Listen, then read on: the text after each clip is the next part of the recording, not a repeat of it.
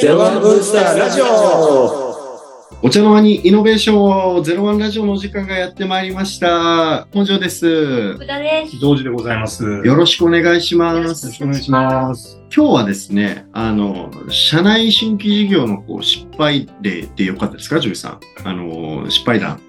ところをちょっとこう、まあ、かなり大きなアジェンダですけど、掘り下げていければと思いまして、なんか、このあたりってなんか、ジョイさん最近、あれですか、なんかこう、トピックに上がるようなものを、なんか見聞きしたみたいな。いやー、僕あの結構、社内起業対応したりとかそうすると、その人時間軸で結構追ってるケースがあって、うんだからまあ下手したら2年、3年、4年後ぐらいにどうなってますかっていうの結構聞くんですよ。そうすると、あ、なるほどね、みたいな話が結構あると。ただ問題は社内起業の失敗の定義ってやっぱりあるなと思っていて、うん。で、誰にとっての失敗かですね、経営者にとっての失敗か、運営者、社内企業のプログラム運営者なのか、その個人にとっての失敗か、うん。ってので、やっぱ定義が全然違うと。で、うまくいかないんだけど、結果、結局、経営としてはこれ大成功みたいな例も結構あって、だから社内企業の失敗っていうのは何かっていうところにちょっと、こう、フォーカスしてもいいかなと。社内企業の失敗って何だっていうと、あの、最後におっしゃったあの、うまくいかないけど、ん何でしたっけ？結局うまくいってるみたいな、あどういうことです要かするに、えっと、会社として、経営から見たら成功と、個人から見た成功って違うと思うんですよ。うんうんうん。うん。だからその会社、あの、個人としては確かに事業起きなかったけど、会社全体としては成功っていう例って結構あって、うんそうなんですね。ありますあります。え、ね。どういったイメージがちょっとわかんなくて。あ、例えば、福田さんが何か、まあ、この社内新規事業でなくてもいいんですけど、会社で制度を運用していて、はいで当然ながら、まあ、うんまあ、うんあの、まあ、いろんな制度あると思うんで一概に言えないんですけど、なんか、例えば、コンテスト形式なんかしますって言った時に、あの、まあ、それでか、コンテストに勝つ人と負ける人って出るじゃないですか。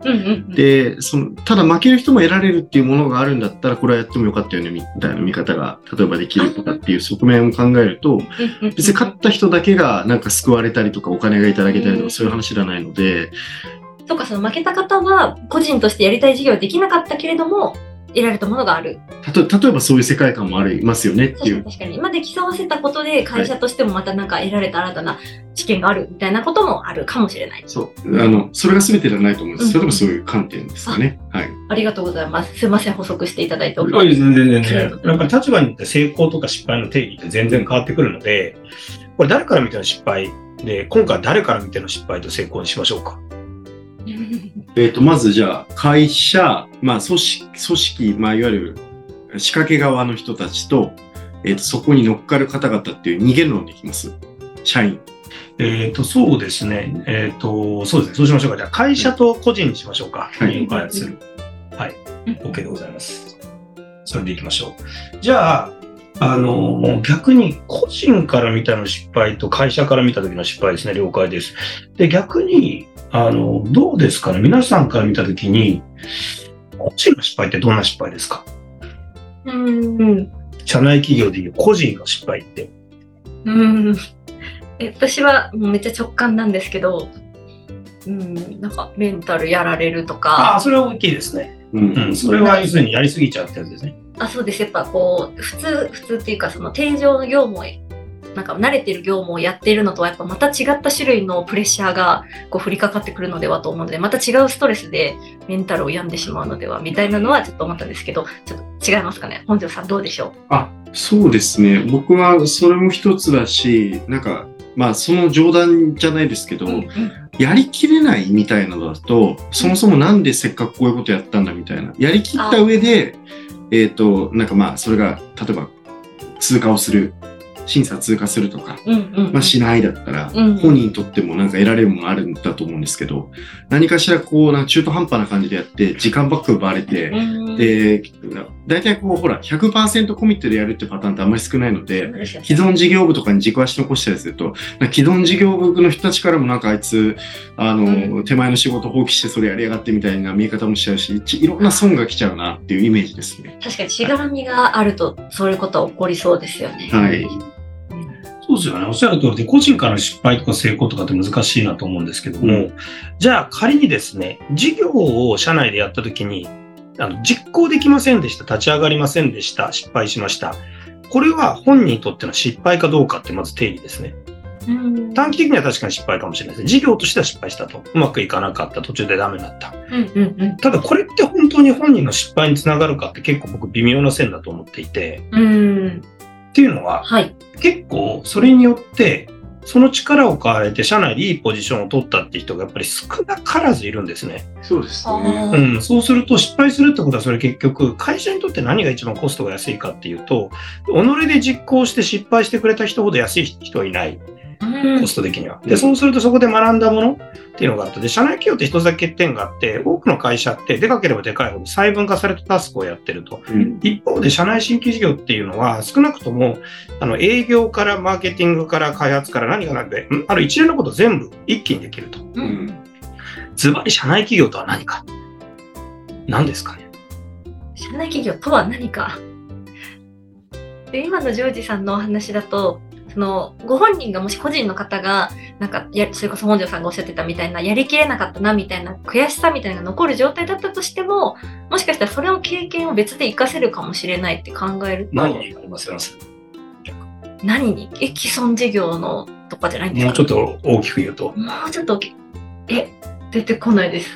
人生に、人生に影響？人生に乾杯 あの、あの、これ僕思うのはあれですね。あの、なんか、え、え、一定本気でやるっていう前提で、えは、もう最高のこう教育につながるっていう。何の、何の教育なんですかね？個人の、あの、いわゆる、もう人間としての教育ですよね。ご自身に対する。うんそれってキャリアとか別に、例えば目の前なんか経理業務とか、そういうものにすごいクローズアップするとあれですけど、考え方とか捉え方とか、あとは変な話、あとネットワークが増えるとか、そういう活動の中で、あの、すると、あの、開けるものとか見えるものの世界線が広がると思うんですよ。うんうんって考えた時には、まあその後の人生、あの、手前で繋がらなくてもどっかでその点と点が繋がるっていうのが結構あるんじゃないかな、どうなのかなっていう。ん、ははい確かにおっしゃる通り。ズバリ言うと、うん社内新規事業は、ズバリ最高の経営者教育です。経営者これ以上がない。多分経営営者を教育しようと思ったら。なぜなら、こう、会社の中でもどうしても、まあ、大きくから大きいほどパーツになってるので、そうすると総合的に何かを動かすことができて、自分で意思決定するっていう行為は、やっぱり新規事業とか、あるいは場合によってはカーブアウトとかスピンオフみたいな経験がないとできないと。中堅企業っていうのはわざとそれを2代目、3代目にやらすわけですね。で、それによって経営者を教育するっていうのは多分これ以上のものが存在しない。社内企業はズバリ経営者教育ですと。いうことですね。ただ、これちょっと今回の回で間に合わないと思うんですけど、私悪い失敗もあると思ってるんですね。これ今回個人の話をしてるんで、次回まで会社、次回で次回ぐらいの会社の話と思いますけども、うん個人にとって僕悪い失敗ってあるんですね。うんですやってもなんか意味あったのみたいな。で、実際ね、この前ある会社で、こう、やっぱり会社である程度動いたんだけど、失敗、失敗というか、止まった人がいて、はいあるいはそれ以外にも聞いたんですけど、実はね、あのマクロで見ると、その人結構いいポジションについたりとか、その経験買われてるケースがね、必ずしも失敗ではないんですけど、うんただ、なんか、これ意味がない失敗っていうのを結構してるなって気がしてて、それはぜひですね、次回にでもずっと、こういうところは問題だよねって話をしていきたいなと思うんですよね。うんうんうん、ただその、一つ新規事業っていうのは、経営者教育としては多分最大。うんこれ以上ない。と、私は思ってます。皆さんどう思いますか？